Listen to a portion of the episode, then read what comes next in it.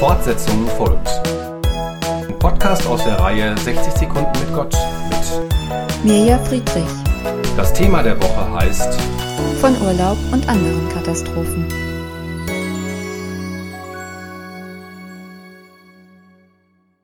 Nach einem 20-minütigen Helikopterflug über die norwegischen Berge kamen wir in Narvik im Krankenhaus an.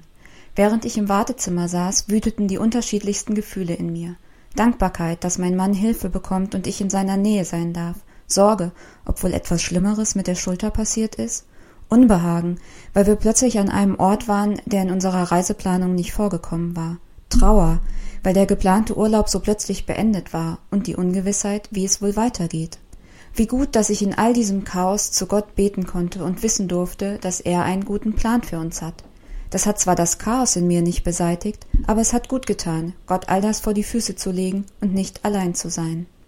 In der Zwischenzeit wurde mein Mann gut versorgt und die Ärzte konnten keine weiteren Verletzungen feststellen. Gott sei Dank.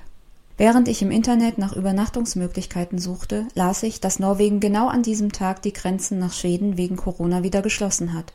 Der Nachtzug, mit dem wir nach Stockholm hätten fahren können, fuhr deshalb nicht, und die Züge nach Oslo waren in den kommenden Tagen bereits ausgebucht. Wie kommen wir hier wieder weg?